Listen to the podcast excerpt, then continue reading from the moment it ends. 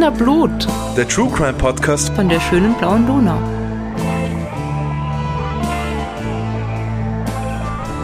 Hallo, da sind wir wieder, die Podcast-Posse mit Wiener Blut. Und die Podcast-Posse sind Rita? und Claudia und Bernhard. Aber er ist nicht da. Ja, genau. Wir, haben, wir, wir sind wieder da, wir haben wieder fancy Drinks. Ja. Wir sind bereit für alles. Was hast du für einen fancy Drink diesmal? Hoffentlich was Besseres als letzte Woche. Ja. Oder, äh, vor den letzten, vor zwei Wochen. So. Die Mottenkugeln. Ja, das ist keine schöne Erinnerung. Da denke ich nicht gern dran zurück. äh, davon verspreche ich mir jetzt aber viel. Das ist nämlich Calypso Taste of the Islands Southern Oh. Peach Lemonade mit Real Lemon Bits. Also in einer ganz schönen Flasche, wo hinten eine ganz lustige Geschichte draufsteht, dass man, je südlicher man irgendwie geht, desto süßer sind die Pfirsiche. Und äh, deswegen sollte man immer weitergehen, steht da, bis man auf die Inseln trifft. Aber wenn man dann mit einer Pinguin-Limonade trinkt, sollte man aufhören, dann ist man zu weit gegangen. Oh, that's cute. Ein lustiger Drink. Er kommt aus Milwaukee. Hat die den an die Jenny geschenkt? Na, den habe ich mir selber geschenkt. Also, ich war letztens wieder im, im Fancy Drink Laden meines Vertrauens. Mm, sehr gut. Mm. Es schmeckt ein bisschen wie diese, kennst du diese Haribo Gummi-Pfirsiche? Es hat so diesen Oh Pfirsichgeschmack, ja. aber es ist nicht so süß, weil da nämlich echt viel Zitrone drin ist. Das macht es sehr erfrischend. Ah, das klingt geil, ja. Ja, das ist lecker. Gott sei Dank, nicht wieder so eine Enttäuschung. Thank God. Was ich hab, willst du wissen? Mich schon niemand fragt. Ich habe noch den Mund voll mit Limonade gehabt, Entschuldigung. Ich habe auf Fritz Limo. Und zwar in Honigmelone. Uh. Und ich denke, das wird total super schmecken. Ich hoffe, ich werde jetzt nicht enttäuscht. Das hoffe ich auch. Oh, es riecht schon mal gut. Oh, oder nicht? Hm? Oh, es ist sehr gut. Ja, ja, ja, ich schmecke die Honigmelone, aber auch nicht zu süß. I like. Cool. Okay, also an der Frenzy Drink Front äh, lauter Erfolge heute. Sind wir zufrieden, ja? Dann gehen wir doch weiter. Und wir müssen heute gar nicht mehr würfeln, weil die war schon letztes Mal dran. Genau. Und es gibt ja nur mehr uns beide, von daher. Diesmal, die Überraschung ist nicht so groß, ich bin heute dran. Yay. Und Ich in- freu mich. Ja, freu dich nicht zu früh, es wird grauslich. Oh ja. Es wird echt grauslich und, ähm, und interessant, weil wir haben das ja natürlich nicht, nicht gewusst vorher, wo wir das vorbereitet haben und uns ausgesucht haben. Äh, Geht es bei mir ähnlich wie bei dir vor zwei Wochen auch um ein Paar und auch um Reisen. Oh, was? Aber es ist was ganz Okay. anderes. Ja. Krass. Also Bin ich gespannt. Or- Orga Zufall. Und es braucht eine Triggerwarnung. Ähm, weil es wird in dieser Geschichte unter, also es wird generell, es wird richtig grauslich und brutal und so, möchte ich vorher schon mal dazu sagen. Und es wird da um, um sexualisierte Gewalt gehen. Und ähm, wenn das für irgendjemanden von euch da draußen ein besonders schwieriges, belastetes, wie auch immer Thema ist, dann ähm, hört es euch vielleicht lieber nicht an. Überlegt euch das nochmal gut. Und falls ihr euch wegen dem Thema oder generell, weil es gerade irgendwie schwierig ist mit eurem Leben, ähm, Hilfe holen wollt, dann können wir euch folgende Anlaufstellen ans Herz legen. In Österreich unter anderem das Kriseninterventionszentrum. Das findet ihr auf kriseninterventionszentrum.at oder die Telefonseelsorge mit der Website telefonseelsorge.at und der Telefonnummer 142, erreichbar aus ganz Österreich.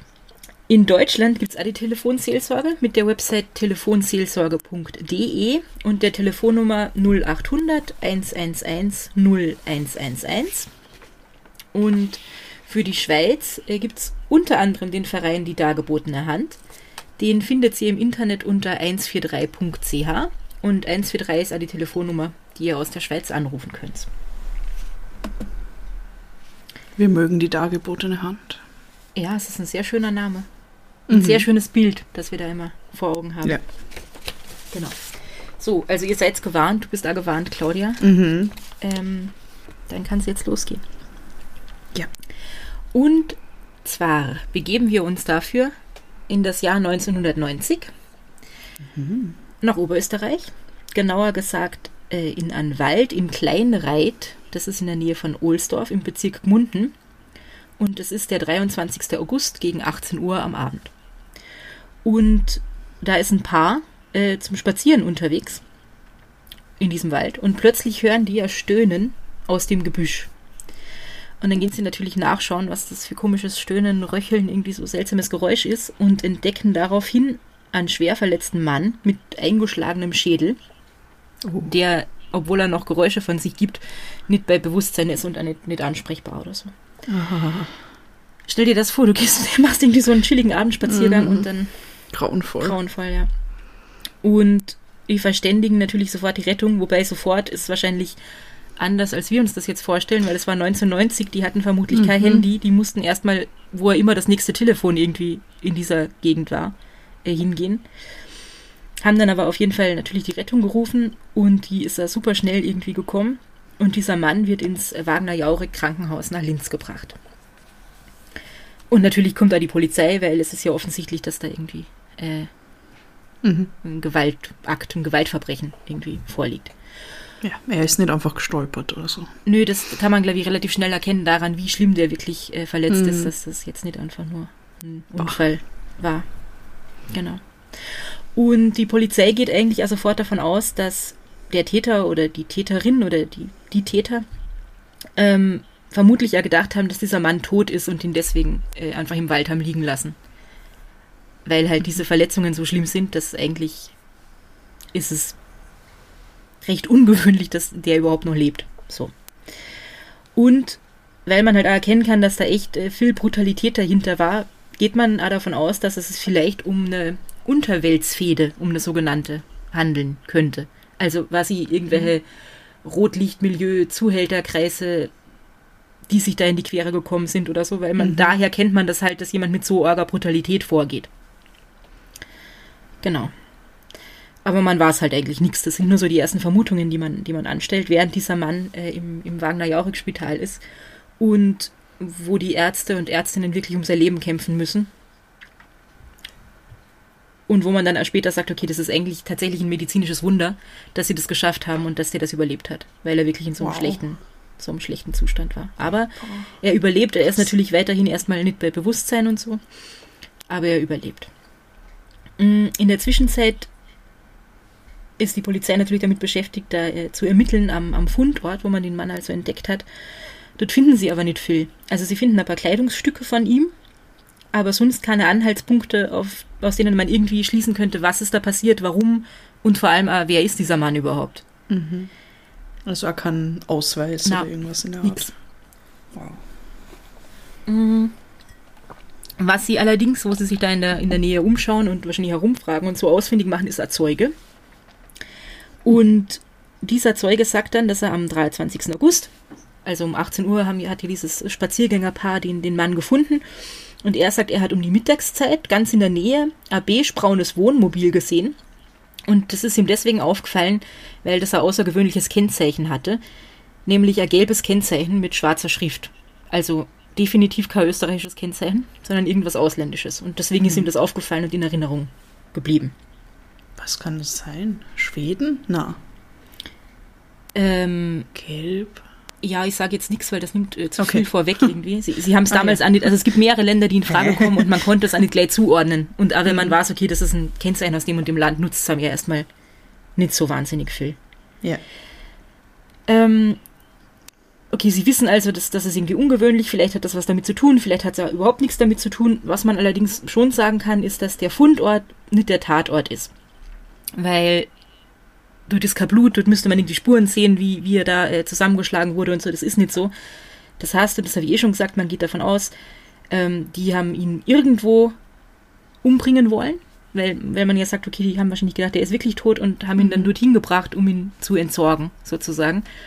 Und da kann es halt schon sein, dass dieses Wohnmobil, das dieser Zeuge beobachtet hat, vielleicht das Fahrzeug war, mit dem das geschehen ist. Also man, man vermutet, da könnte es einen Zusammenhang geben, aber so genau weiß man es natürlich nicht. Genau. Und das ist aber eigentlich das Einzige, was, was die Polizei weiß und auch was sie herausfinden kann.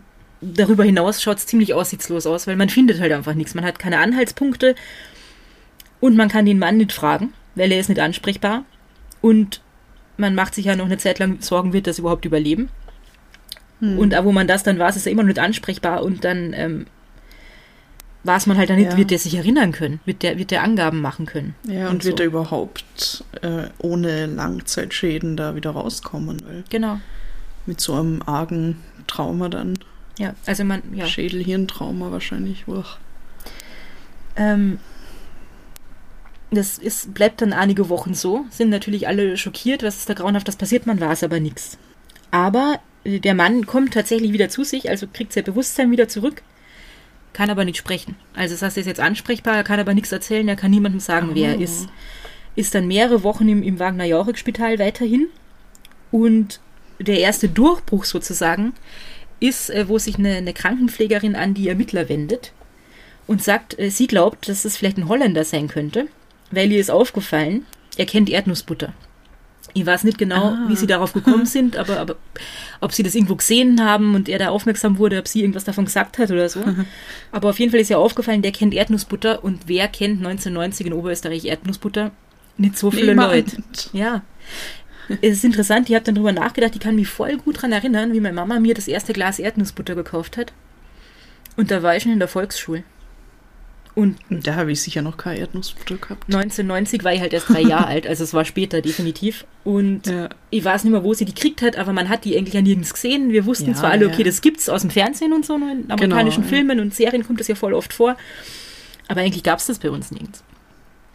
Aber es ist auch interessant, dass die, die Pflegerin dann irgendwie diesen Konnex hat, ah, vielleicht kommt er aus den Niederlanden. Das Ja, ja leider. Also wahrscheinlich hat sie da irgendeinen Hintergrund gehabt, von wegen, dass sie gewusst hat, dass das dort total verbreitet ist oder so. Genau, ja, ich weiß leider nicht warum, aber vielleicht war sie da ja einmal im Urlaub oder hat irgendwelche Freunde Ja, genau, dort oder so woher sie das kennt. Muss das ja. sein, ne? Genau. Lustig.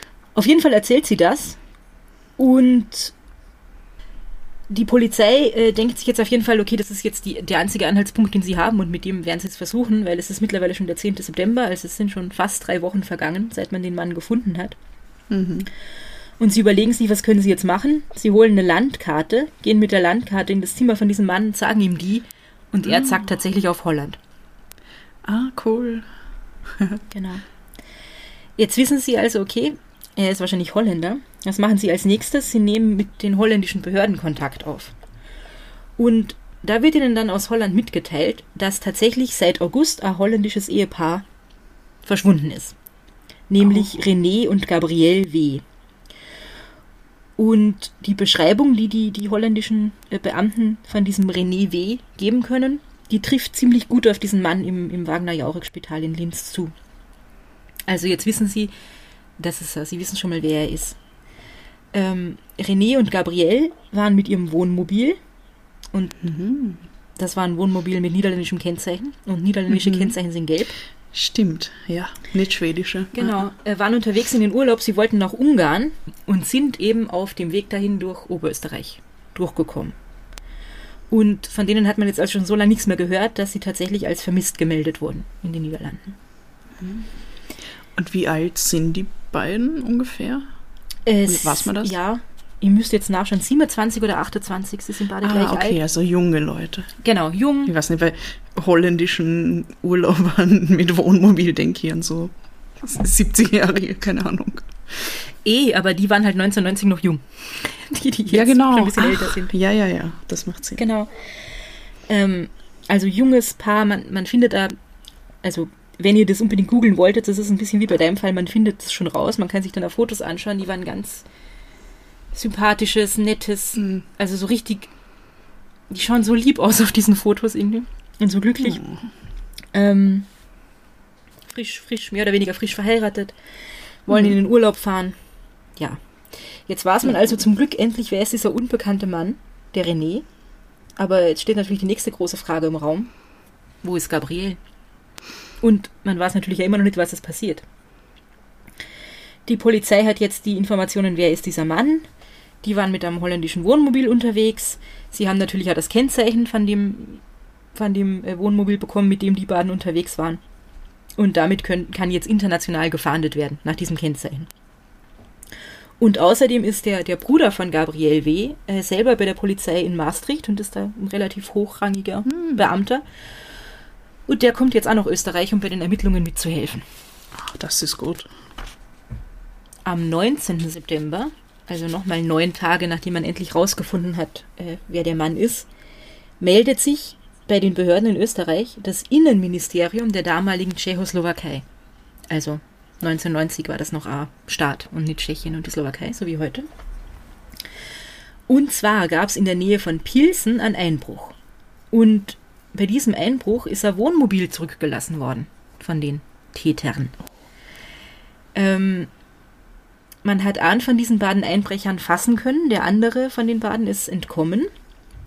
Und die tschechoslowakischen Ermittler durchsuchen jetzt erstmal dieses Wohnmobil, mit dem die unterwegs waren. Und bei der Durchsuchung finden sie unter der Fußmatte das holländische Kennzeichen, nach dem international gefahndet wird, weil es nämlich das Kennzeichen vom Wohnmobil von René und Gabrielle ist. Aber es ist nicht ihr Wohnmobil, nur das Kennzeichen liegt in diesem anderen Wohnmobil drin. Ach so. Ah, okay. Genau, also es ist irgendein tschechisches, tschechoslowakisches Irgendein Wohnmobil. mit dem diese Einbrecher offensichtlich unterwegs waren. Und unter ihrer Fußmatte haben die dieses holländische Kennzeichen. Okay. Und Verdächtig. ja, ist schon seltsam, wie kommt das dahin? Und habe ich eh schon gesagt, von den Einbrechern, einer ist äh, abgehauen, den anderen hat man festgenommen. Und bei dem handelt es sich um Lubor M. Und natürlich sind jetzt die österreichischen Polizisten auch, äh, sofort ganz aufgeregt, müssen da unbedingt hin, weil da muss es irgendeinen Zusammenhang geben. Und eine Gruppe von Mordermittlern wird jetzt nach Pilsen geschickt, um eben mit diesem Lubor M zu sprechen. Und überraschenderweise erklärt er sich relativ schnell bereit zu kooperieren. Ähm, das Erste, was sie ihn natürlich fragen, ist, wo ist Gabriel? Der Lubor M sagt daraufhin nichts, sondern er macht Zeichnungen, weil er nämlich selber nicht so genau weiß, wie sie ist, sondern nur irgendwie ähm, zeichnen kann, wie es dort ausschaut. Und auf diesen Zeichnungen sieht man eine Autobahn, eine Böschung mit Bäumen und Heuhaufen. Oh. Also er kann keine, Ortsangabe machen, er kann nicht sagen, wo das ist, er kann nur eben zeichnen, wie es dort ausschaut. Aber er kann natürlich einiges erzählen zum Hergang von dieser ganzen Geschichte. Der Lubor M erzählt jetzt den Ermittlern, dass er gemeinsam mit Jan M. und das ist ein Freund, Kollege, Bekannter von ihm, der Ende 40 ist. Der Lubor M selber ist ein bisschen jünger, ich glaube so um die 30. Mm, Die waren mit einem Wohnmobil unterwegs in Österreich. Wahrscheinlich eh das Wohnmobil, mit dem sie immer unterwegs sind, mit dem sie jetzt auch bei diesem Einbruch unterwegs waren. Und am Abend des 22. August 1990 ähm, halten sie auf einem Autobahnparkplatz in der Gemeinde Pucking bei Linz, um halt Rast zu machen. Und auf diesem Parkplatz steht bereits ein holländisches Wohnmobil und hinter diesem Wohnmobil parken sie. Um da jetzt den Abend zu verbringen, in ihr Wohnmobil zu schlafen, am nächsten Tag weiterzufahren. Und schon an diesem Abend fällt ihnen auf, dass die Frau, die in diesem Wohnmobil ist, und zwar mit ihrem Mann, besonders attraktiv ist. Und, sagt der Lubo M dann später, sie hat irgendwie besonders anziehend auf sie gewirkt. Und sie haben tatsächlich in den nächsten Stunden irgendwie sich überlegt, die könnten sie doch entführen, weil die gefällt ihnen so gut. Oh mein Gott. was schon ziemlich irre ist. Und Ja. sie, sie überlegen also, wie, wie können sie das denn machen und so. Und wäre das nicht super, wenn sie die entführen würden, weil die ist so schön. Und das ist einfach nur, man denkt sich die ganze Zeit so, what the fuck, warum? Es passiert aber erstmal nichts. Die ähm, übernachten auf diesem Autobahnparkplatz und äh, die Holländer in dem Wohnmobil vor ihm und das sind eben Gabriel und René. Die übernachten da. Und am nächsten Morgen, also am 23. August, gegen 10 Uhr, da beschließen der Jan und der Lubor, ähm, dass sie irgendwie den, den Mann in ihr Wohnmobil locken müssen.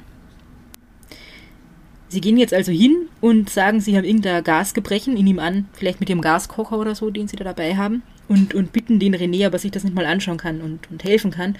Und natürlich würde wahrscheinlich jeder sagen, ja klar, ne? man ist ja vielleicht auch so eine, so eine eingeschworene, ich stelle mir das so vor, ich war noch nie mit dem Wohnmobil unterwegs, aber ich stelle mir vor, man ist irgendwie so eine Community und der eine hilft Oh dem ja. anderen irgendwie. und Das so, ist ne? man.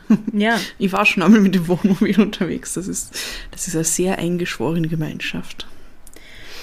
Genau so stelle ich es mir auch vor. Und der René hat da genauso reagiert, geht zu den beiden ins Wohnmobil, um sich das anzuschauen, zu gucken, ob er irgendwie helfen kann, wird niedergeschlagen und gefesselt. Amen. Aber ja, ich meine, das hätte wahrscheinlich jeder so gemacht. Ja, voll. Und man, man sagt ja immer, ne, und gehen die zu irgendwem anders rein und macht das nicht, aber dann, Hm. es ist, wie du das vor zwei Wochen auch schon gesagt hast, aber man ist eh zu zweit, er ist ja noch ein Mann, der macht sich vielleicht noch weniger Sorgen als eine Frau irgendwie und so, ne? Ja. Und man denkt wahrscheinlich so, ah ja, sicher, da kann ich euch helfen. Gaskocher, Mhm. kenne ich mich aus. Ja, Ah. man denkt da ja nicht, man denkt ja einfach gar nicht zweimal drüber nach, man macht das ja einfach. Ja, also der René wird niedergeschlagen und gefesselt und daraufhin ist es ihnen dann relativ leicht gelungen, Adi Gabrielle zu, zu überwältigen und in ihr Wohnmobil zu zerren. Und dort vergewaltigen sie sie dann beide mehrmals. Und du musst dir jetzt vorstellen, die sind in diesem tschechoslowakischen Wohnmobil, vergewaltigen diese arme Frau. Daneben liegt ihr gefesselter, niedergeschlagener Mann. Der kommt wieder zu sich, Oh Mann. Ist gefesselt, versucht aber natürlich trotzdem, seiner Frau irgendwie zu helfen und sich loszumachen und so. Und daraufhin, so erzählt das zumindest der Lubor M. den Behörden, nimmt der Jan M. eine Hacke und schlagt ihn noch einmal nieder. Warum auch immer die eine Hacke in ihrem Wohnmobil hatten. Ja. Grauenvoll. Anschließend bleibt Anna mit dem, dem René, der vermeintlichen Leiche vom, vom René, weil sie gehen davon aus, dass sie ihn umgebracht haben, und der Gabriel in dem tschechoslowakischen Wohnmobil. Der andere geht in das holländische Wohnmobil und sie fahren getrennt mit den Fahrzeugen vom, vom Autobahnparkplatz runter. Zurück bleibt auf diesem Autobahnparkplatz der Hund von René und Gabriel. Oh man, das auch noch. Das auch noch. Ich weiß nun leider nicht, was mit diesem Hund passiert ist. Ob den, Irgendjemand hat den sicher gefunden. hoffentlich, ja. Wahrscheinlich haben die sich gedacht, da hat wieder irgend so ein Arschloch seinen Hund im, im Urlaub ausgesetzt und so. Und dann ist er wahrscheinlich ins Tierheim gekommen und dann hat er vielleicht einen sehr schönen Platz bekommen. Hoffentlich wenigstens das. Ja. Falls ihr irgendwas hört, die Rennmäuse bauen gerade wieder ihr Gehege um. Oh, Sorry. Oder es sind die Schweinliche, ich weiß es nicht. Irgendetwas nagt an ich irgendwas. hör's auch, ja. Es ist auf jeden Fall nicht die Katze Johnny! diesmal. Hör auf! Aha. Ah, es war Johnny. Okay. Okay, hat aufgehört. Gut. Also, äh, die sind jetzt also mit dem, mit dem holländischen und dem tschechoslowakischen Wohnmobil unterwegs, jeweils einer von den beiden in einem Wohnmobil. Das tschechoslowakische Wohnmobil stellen sie jetzt auf irgendeinem anderen Autobahnparkplatz ab, nachdem sie ein bisschen gefahren sind. Ihr Plan ist, dass sie später äh, wiederkommen werden und es holen und dann mit ihm wieder weiterfahren. Aber jetzt wollen sie erstmal den René wegschaffen.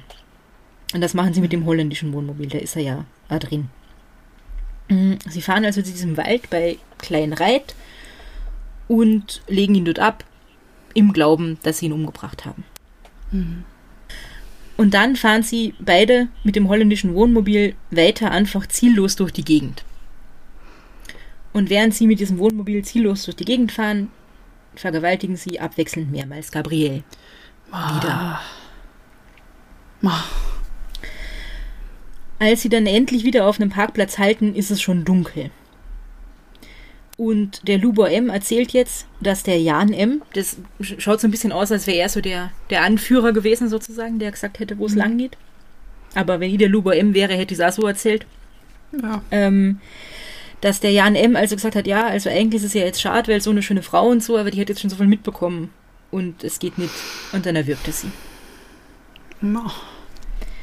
Anschließend nehmen sie die Leiche von Gabrielle, tragen sie raus, da ist eine Böschung bei diesem Parkplatz hinter ein paar Bäumen und legen sie ab und decken sie mit Heu zu. Und das ist jetzt also auch das, was der Lubo M gezeichnet hat. Autobahn, Parkplatz, Böschung, Heuhaufen. Oh Gott. Mit dieser Aussage vom Luber M hat die Polizei jetzt natürlich auch die Gewissheit, okay, die, die Gabrielle ist nimmer am Leben. Was man eh schon vermutet hat vorher, aber jetzt weiß man es halt. Aber sie haben trotzdem immer noch zwei ziemlich große Probleme, nämlich erstens, sie wissen nicht, wo dieser Jan M ist, weil der konnte ja bei diesem Einbruch flüchten. Und sie wissen eigentlich ja immer noch nicht, wo die Gabrielle wirklich ist. Der Jan M wird jetzt wieder europaweit zur Fahndung ausgesetzt. Und die Polizei macht sich eben dran zu gucken, okay, wir haben jetzt diese Beschreibung von diesem Ort, aber wir wissen ja nicht genau, wo dieser Ort ist. Weil das, was der Lubo M erzählt und was er gezeichnet hat, das passt ungefähr auf jeden Autobahnparkplatz im August in Österreich. Jo. Und sie wissen ja jetzt auch, was der Zeuge beobachtet hat bei bei, bei diesem Wald bei Kleinreit, also der da so Mittagszeit gegen 13 Uhr dieses holländische Wohnmobil gesehen hat, das waren die. Da war es also 13 Uhr und, und der Luba M hat erzählt, wo sie die Gabrielle umgebracht und, und abgelegt haben. Da war es schon dunkel. Sie haben eine Taschenlampe gebraucht. Das heißt, da waren mindestens acht Stunden dazwischen. Und er sagt, sie sind einfach nur ziellos rumgefahren. Wenn man sich das jetzt überlegt, Österreich ist ja nicht so groß. Es kommt eigentlich jeder Autobahnparkplatz in ganz Österreich in Frage. Innerhalb von acht Stunden, ja. Die können fast Können überall hingekommen kommen. sein. Ja. Hm. Jetzt überlegt man sich also, wie geht man, wie geht man am besten vor? Man beschließt jetzt zunächst, dass man als erstes alle Autobahnparkplätze in Oberösterreich möglichst schnell abfahren und absuchen wird, findet da aber zunächst nichts. Ähm, als nächstes ruft man dann alle Autobahn-Gendarmerien in ganz Österreich auf, dass sie doch bei der Suche mithelfen sollen. Das heißt, alle, die da irgendwie äh, gerade Dienst haben, sollen doch losfahren und äh, Parkplätze absuchen. Nächstes Problem, also das passiert, aber nächstes Problem, es ist ja mittlerweile Mitte September und wer sich am Land und in Österreich ein bisschen auskennt, weiß, das ist die Zeit, wo man das ganze Heu erntet. Das heißt, es haben sich mittlerweile überall so Heuschober und Heuhaufen angesammelt. Das ist also auch kein Anhaltspunkt mehr.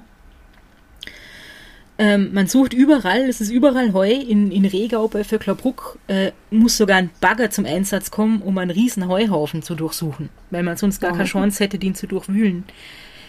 Ähm, auf der Suche nach der Leiche von der Gabrielle. Auf jeden Fall geht man tatsächlich systematisch von Osten nach Westen alle Autobahnparkplätze durch. Und es dauert aber trotzdem bis zum 11. Oktober, bis man was findet. 50 Wow. Tage nach ihrer Ermordung findet man die inzwischen stark verweste Leiche von Gabrielle ähm, in der Umgebung eines Autobahnparkplatzes in St. Georgen im Attergau, also eh in Oberösterreich. Ah, also doch nicht ganz so weit weg. Nicht ganz so weit weg, aber offensichtlich hat der Luba M. auch selber gar nicht einschätzen können, wo sind sie überhaupt rumgefahren und so. Die sind wirklich nur ziellos mit diesem Wohnmobil rumgekurvt. Ähm, interessant ist dabei, dass diese Leiche eigentlich nur ganz leicht mit Heu bedeckt ist und dass man aber trotzdem erst so einen Verwesungsgeruch wahrnehmen konnte, nachdem das Heu entfernt war. Und das ist vielleicht auch mit der Grund dafür, warum nicht schon früher jemand darauf aufmerksam geworden ist. Also das Heu hat den Geruch überdeckt. Genau. Ja, Sozusagen. mit so seinem typischen schönen Heugeruch irgendwie. Das macht unser Heu nicht beim Geruch von den Schweinen, ist aber okay. Ja, okay. Ich finde übrigens die Vorstellung auch ganz schlimm, dass das, ich meine, da ist halt die Urlaubssaison schon vorbei, aber dass du auf so einem Autobahnrastplatz vielleicht stehst und da aussteigst und eine rauchst oder was trinkst oder was isst und hinter diesem Heuhaufen liegt eine Leiche. Und es war es einfach niemand. Keine Ahnung, wie viele Leute sich da aufgehalten haben in der Zeit. Grausig. Jedenfalls äh, hat man sie jetzt endlich gefunden. Und in der Zwischenzeit konnte endlich der Jan M. gefasst werden. Äh, das ist ja der Komplize vom Lubor M., der europaweit, nachdem europaweit gefahndet wurde. Und den hat man jetzt in Bratislava endlich geschnappt. Der hat da, glaube ich, irgendwas anderes angestellt, jemanden bestohlen oder so und ist dabei erwischt worden. Ähm, der wird also festgenommen und seine Wohnung wird durchsucht. Und in seiner Wohnung findet man die Hose von Gabrielle, ihren Schmuck, ihren Gürtel und die Videokamera, die René und Gabrielle dabei gehabt haben. Und tatsächlich hat der Jan M. den Schmuck und die Kleidungsstücke seiner Freundin geschenkt, die Gott. in dieser Wohnung mit ihm gewohnt hat. Die arme Frau. Also, Wow. ja. Jetzt nutzt einem das hier gar nicht mehr so viel, dass man das alles gefunden hat. Ähm, trotzdem hat man sich natürlich die, die, das Video auf dieser Kamera angeschaut und irgendwie ausgewertet. Und äh, das ist nochmal ein besonders grausliches und, und trauriges und arges Detail an, an dem Fall. Nämlich ist auf dem Film das letzte, was, was da äh, aufgenommen wurde, zu sehen, wie die Gabrielle den René dabei filmt, wie er in das Wohnmobil von den Oh, Parkplatznachbarn einsteigt, also vom, vom Lubor und vom Jan. Und die Gabrielle sagt dann in die Kamera, hoffentlich werden sie nicht kidnappen. oh, ja. Was man, das halt so dahin sagt. sagt. Genau, Oh. so einen blöden Witz macht. Oh Gott. Ja. Oh, das macht mich fertig. Das ist, das ist, das ist so grauenvoll. Also das alles, nicht nur das Nee, alles. Detail Der, der an ganze der Sache. Fall ist fürchterlich. Ähm, Und wie du dir vorstellen kannst, hat er natürlich ja international für großes Aufsehen gesorgt, in Österreich sowieso. Ähm, es gab irgendwie holländische Medien, die davon abgeraten haben, dass man nach Österreich in Urlaub fährt, weil es so zugeht Ja. und was da nicht alles Grauenhaftes passiert und so. Was natürlich ja Quatsch ist, weil Ja. das ist halt da einfach Pech. So, so, so dumm das klingt, aber es ist halt Pech, dass denen das passiert ist. Und halt etwas, das jetzt nicht häufiger passiert, zum Glück. Nö. Soweit ich weiß. Nö. Und äh, was auch interessantes ist, dass die, ähm, die tschechoslowakischen Beamten bestehen anscheinend total darauf, dass in den österreichischen Medien betont wird, dass die beiden Täter keine Tschechen, sondern Slowaken sind. Ja, das, das kann ich mir vorstellen. Also das war ihnen super wichtig, zu sagen, das sind keine Tschechen. Hm. Ja, wie man, man nimmt, was man kriegt. Ne? Das Ja, Also äh, äh, man kann es irgendwie nachvollziehen, ja. Dass ihnen das wichtig war. ja ne, vor allem in so, in so einem Land wie der Tschechoslowakei, das halt so zusammengezwängt wurde. Und Ja, genau, weil es da eh keine, keine Gemeinsamkeit gab eigentlich. Und so außerdem, wirklich. genau, und äh, Ende 1990 war es dann auch schon kurz davor, sich eh Mhm. zu trennen, also 1992, ähm, ist das dann wirklich passiert. Also da gab es wahrscheinlich eh schon so Strömungen, die irgendwie so Bestrebungen hatten, man, man muss sich irgendwie auseinanderhalten. Hm. Genau. Ähm, Jan und Lubor M., also Jan M. und Lubor M., sie haben, glaube ich, nicht denselben Nachnamen, nur einen, der mit demselben Buchstaben Mhm. anfängt, mm, werden beide zu lebenslangen Freiheitsstrafen verurteilt. Wie wir wissen, In, in, na, in Österreich, oder? Das war sie tatsächlich nicht genau. Ob das in Österreich oder in der Tschechoslowakei passiert ist. Ah ja. Man, man findet erstaunlicherweise gar nicht so viel zu diesem Fall, obwohl er noch nicht so lang her ist und, ähm, Mhm. und da, da so viel darüber berichtet worden ist, aber wenig davon ist halt irgendwie online. Oder es ist auf Holländisch. Aber da steht Oh dann ja, auch nicht ja. drin, was mit den beiden Typen passiert ist. Also sie sind verurteilt worden. Ich weiß aber nicht genau in welchem Land. Mhm. Ähm, aber wie, also wenn es in der Tschechoslowakei war, dann ist das so ähnlich wie bei uns, dass lebenslange Freiheitsstrafe bedeutet nicht bis ans Ende deines Lebens, sondern man kann natürlich irgendwann einen Antrag stellen, dass man vorzeitig entlassen wird. Das haben die Baden 2018 getan, wurde aber abgelehnt. Hm. Das, das ist dann auch das letzte Mal, na, stimmt nicht, das vorletzte Mal, dass noch mal was zu diesem Fall äh, in den Zeitungen stand, mit so Titeln wie Autobahnmonster wollen freigelassen werden oder so. Mhm. Ja. Ähm, was der Lubor M. vorher alles angestellt hat, weiß ich nicht. Der Jan M. auf jeden Fall war, bevor er den René niedergeschlagen und die Gabrielle ermordet hat, schon mal wegen Mordes in Mhm. Haft. Ähm, und zwar, glaube ich, wegen eines ähnlichen Mordes. Also in dem anderen gab es eine Vergewaltigung oder so. Und ist aber da nach elf Jahren vorzeitig durch eine Amnestie entlassen worden. Also es hat natürlich auch wieder diese Diskussion in Gang gebracht. Soll man Menschen vorzeitig entlassen und so. Mhm. Genau. Und Ja, das, es klingt so, als hätte er das schon mal gemacht. mhm, Weil sonst, ich weiß nicht. genau. Ich mein, also, dass man sich einfach so überlegt, ah ja, die, die, die Frau ist schön, die, die entführen wir und, und vergewaltigen sie und dann bringen wir sie alle um und äh, also, ja. Ja, ich meine, es ist, man kann eh nicht nachvollziehen, wie man überhaupt auf solche Gedanken kommt, ne? Mhm. wenn, man, wenn man nicht so ist irgendwie. Ähm, aber du hast schon recht, das, das kommt nicht aus dem Nichts. Und das, was ihr jetzt erzählt habt, ist natürlich hauptsächlich das, was der Lubor M. erzählt hat, aus seiner Sicht. Mhm. Aber es klingt schon so, als hätte er halt bei allem, bei allem mitgemacht. Ähm, aber als wären die Ideen vom Jan gekommen und als hätte der Jan die Führung übernommen und als hätte der wirklich irgendwie gewusst, was er Ja. da tut. Ja. Hört sich auf jeden Fall äh, so an. Genau. Und äh, tatsächlich das letzte Mal, das was über diesen Fall in der Zeitung stand, war letztes Jahr. Mm, Und da ist nämlich im Juli der René nach 30 Jahren, also 30 Jahre nach dieser Tat, er war dann 57, gestorben. Und wie man Also- sich vorstellen kann, ist er natürlich nie darüber hinweggekommen, ähm, Ja. was da grauenhaftes passiert ist. Mhm. Das kann ich gut nachvollziehen. Das ist, ach, das, das muss einen umbringen. Bah. Ja. Und, und er hat sich wieder komplett erholt, weiß man das? Also von, von dieser, von diesem Mordanschlag auf ihn. auch? Ähm, komplett erholt war sie nicht, aber zumindest hat er, glaube ich, in den Umständen entsprechend normales Leben führen können. Ich weiß zum Beispiel nicht, wann und ob er wieder angefangen hat ähm, zu sprechen und ob das irgendwie Mhm. problemlos funktioniert hat und so. Ja, Oh Gott. Ganz schrecklich stelle ich mir vor, wie dieser arme Mann da im Krankenhaus liegt und der die ganze Zeit sich wahrscheinlich nur denkt, oh mein Gott, was ist mit meiner Frau passiert? mhm. Wo ist sie? Wie, man muss ihr helfen oder so und nicht kommunizieren kann. ja er, Und- er konnte gar nichts sagen. Ah. Und man hätte ihn ja nicht verstanden, ich mein. Also, wenn er was gesagt hat. Oder halt nur schwer, ich meine, Holländisch und Deutsch. Ja. Ja, ja, aber dann hätte Vielleicht man hat er ein bisschen Deutsch können oder so, so wie alle Holländer ungefähr. Oder Englisch. Mit Englisch hätte es vielleicht funktioniert. Ja. Oder man hätte zumindest, wenn er, wenn er angefangen hätte, Holländisch zu sprechen, hätte man das wahrscheinlich relativ schnell erkennen können, was es ist und irgendwie jemanden zum Übersetzen holen können oder Mhm. Ja. so. Aber das stimmt, darüber habe ich noch gar nicht nachgedacht, dass äh, ich zwar nicht weiß, wann dann seine Erinnerung und so wiedergekommen ist, aber Mhm. dass er ja irgendwann wahrscheinlich gewusst haben muss.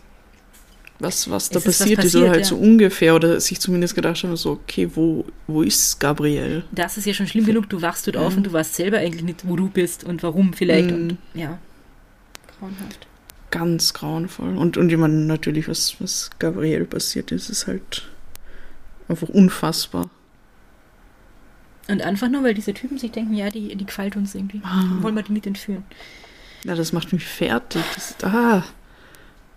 Ich, ich, sehe sie, also ich meine, ich habe keine Ahnung, wie sie ausgeschaut haben, aber ich stelle mir vor, so liebe, nette Menschen, die, die einfach einen schönen Urlaub haben wollen, in einem tollen Wohnmobil mit ihrem Hund und oh. Ja, mit ihrer Videokamera schöne Urlaubsvideos Ah, ja. drehen. Und wie gesagt, wenn, wenn du die Fotos, also ich habe Fotos gesehen von den beiden. Ähm, Und also er schaut halt irgendwie aus, wie ich mir so einen netten jungen Holländer vorstelle. Irgendwie. Ja. Und Gabrielle war, äh, glaube ich, tatsächlich mal, hat bei irgendeinem Schönheitswettbewerb in den Niederlanden Mhm. gewonnen. Blonde, junge Frau halt einfach. Mhm. Ähm, ja, furchtbar. Und wahrscheinlich kommt da auch dieses Ding zum Tragen, man macht sich halt keine Gedanken. Und sie war ja mit ihrem Mann unterwegs. Und was du ja vor zwei Mhm. Wochen auch schon gesagt hast, wenn man zu zweit ist und wenn man noch mit seinem Mann unterwegs ist, macht man sich noch weniger Mhm. Sorgen. Und diese eng geschworene Wohnmobil-Community Ja. wahrscheinlich. Und dann sagt man halt, macht man macht halt, also es hätte von mir sein können, so ein blöder Witz wie, ja, ja, hoffentlich kidnappen sie nicht, Mhm. weil man es halt aus irgendwelchen schlechten Horrorfilmen kennt. Das ist wirklich boah, Es ist ein sehr makabres Oh. Detail. so zart. Ja. Aber ja, ich mein, also ich glaube, es hätte kaum jemanden geben, der da in der Situation gesagt hätte, so, oh, das ist mir zu riskant, denen hilfe ich jetzt lieber nicht. Mhm. Das machst du vielleicht, aber auch nur vielleicht, wenn du allein bist, aber nicht, wenn deine Mhm. Frau eh daneben steht, sozusagen. Ne? Ja. Also, Ja, und ich meine, ein Wohnmobil, das ist ja, das ist ja nicht wie, also ich meine, vom Prinzip her ist es natürlich wie eine Wohnung und du gehst nicht in eine fremde Wohnung von Leuten, die du nicht kennst, weil bla bla bla. mhm. Aber beim Wohnmobil ist es halt nochmal was anderes, weil das ist eh so, so klar und da hat man nicht das Gefühl, okay, man betritt jetzt eine andere Sphäre, wo einem was Schlimmes passieren könnte oder so. Äh. Ja, es ist ganz schlimm. Was ich mich auch frage, was ich auch nicht herausgefunden habe, ist, man muss ja eigentlich irgendwann das äh, holländische Wohnmobil auch nochmal gefunden haben. Weil das haben sie auf irgendeinem Mhm. Parkplatz abgestellt. ja. Ähm, offensichtlich das Nummernschild abmontiert und das dummerweise in ihrem eigenen Wohnmobil versteckt, statt es richtig wegzuschmeißen Ja. oder so. Gott sei Dank, weil sonst hätte man den Fall vielleicht nie lösen ja, können. Ja, das ist ja das Ärgste überhaupt, dass die ja, ich meine, die, diese Idioten, muss man sagen, dann, wa- warum haben sie das getan? Das macht ja überhaupt keinen Sinn eigentlich, Mhm. dass sie das behalten haben, aber sonst hätten sie wahrscheinlich, wenn sie komplett davonkommen. Ja, es hat eh lang genug gedauert. Also die haben sich Ja. da ja äh, fast zwei Monate in Sicherheit. Nee, Mhm. nicht zwei Monate, aber einen Monat oder so. Ein paar Wochen. Ja. Der Jan auf jeden Fall noch länger, weil bei dem hat es ja lang gedauert, bis er gefunden wurde. In Sicherheit wiegen können. Mhm. Genau. Und ah, arg finde ich tatsächlich immer noch das mit der Erdnussbutter. Also so ein, so ein Ja. banales Ding wie Erdnussbutter, das halt eigentlich so der, der Mhm. Ausschlaggeber dafür war, dass man überhaupt auf irgendeine Spur gekommen ist. Mhm. Stimmt, ja. Und die haben wahrscheinlich immer nebenan, die haben voll viel probiert, irgendwie, um mit ihm zu kommunizieren. Bestimmt. Ja. weil davon ja abhängt, okay, müssen wir, wo müssen wir ermitteln und so, dass sie, wahrscheinlich haben sie ihm auch so, so eine Buchstabenliste äh, Liste gezeigt irgendwie, wo er hätte hinzeigen können, aber Mhm. das war vermutlich auch zu schwierig dann in dem Moment. Ja, und auf die Idee, ihm vielleicht einfach eine, eine Karte zu zeigen, wo er auf ein Land sagen kann oder so, ist vielleicht niemand gekommen. Ich weiß ja nicht, vielleicht ist man eh erstmal davon ausgegangen, dass er wahrscheinlich nicht von so weit weg kommt, sondern aus Österreich oder aus dem Nachbarland oder so. Ne? Mhm. Ähm, hat man vielleicht gar nicht vermutet, dass er Holländer ist. Oder halt sonst aus irgendwas ähnlich weit entfernten. Hm. Ja. Ähm, Das, ist, das macht mich fertig. es ist eine. Und ich habe noch nie davon gehört. Wo hast du den Fall her? Ja, die Quellen möchtest du gern wissen. Aha, ja. Ähm, ich habe tatsächlich, ich weiß aber nicht wo, schon mal darüber gelesen, weil 1990 ist ja noch gar nicht so lang her. Hm. Äh, jetzt wirklich mehr darüber erfahren habe ich im Kurier und in der Kronenzeitung. Also das sind die, wo man erstens äh, noch alte Berichte sozusagen findet, ähm, obwohl viel mehr darüber berichtet worden ist, aber viel davon halt einfach nicht digitalisiert.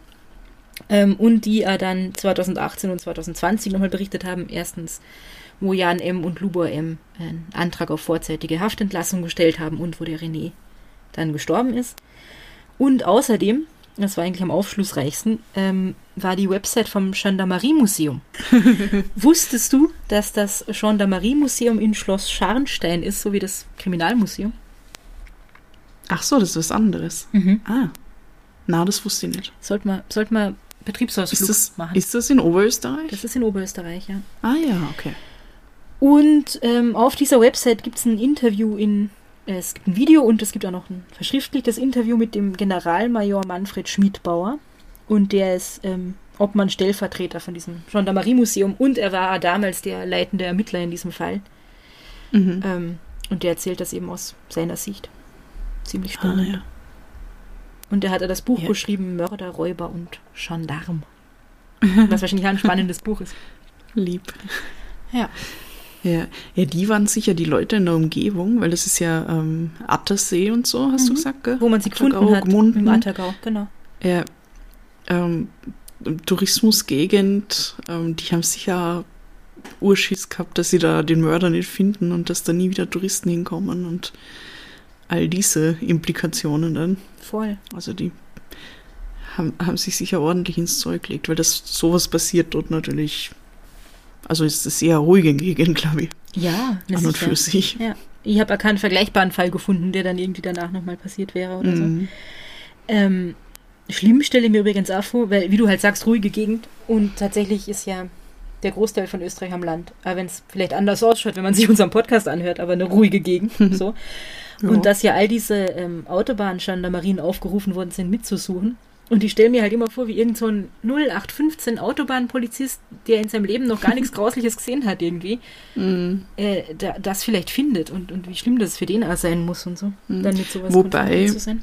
Ich glaube, dass gerade Autobahnpolizisten schon sehr viel Grausliches sehen, aber halt keine Morde. Ja. Ja, Aber die sind die ganzen Unfallopfer. Mhm. ja das ist sicher Das nicht. ist auch nicht schön. Gibt es überhaupt noch Autobahnpolizei? So wie, so wie im Fernsehen? Ich glaube schon, dass es das gibt. Ah, ja. Aber ich bin nicht sicher. Vielleicht war es es irgendwer von unseren Hörerinnen und Hörern. Mhm. Let us know. Dann möge er oder sie uns das sagen. Zum Ja. Beispiel auf Instagram, Podcast Possi Vienna. Oder ihr schreibt es ans Possiphon oder schickt Sprachnachrichten oder, oder Videos oder so. Und dafür braucht sie die Mhm. Nummer vom Possiphon. Die Nummer vom Possiphon, I'm on it. Warte, Oder magst du? ich habe sie schon. Okay. Die Nummer vom tollen Possiphon ist 0043 für Österreich 677 63 466 263. Das stimmt. WhatsApp, Signal, Telegram, SMS, keine Anrufe. Na, keine Anrufe. Genau.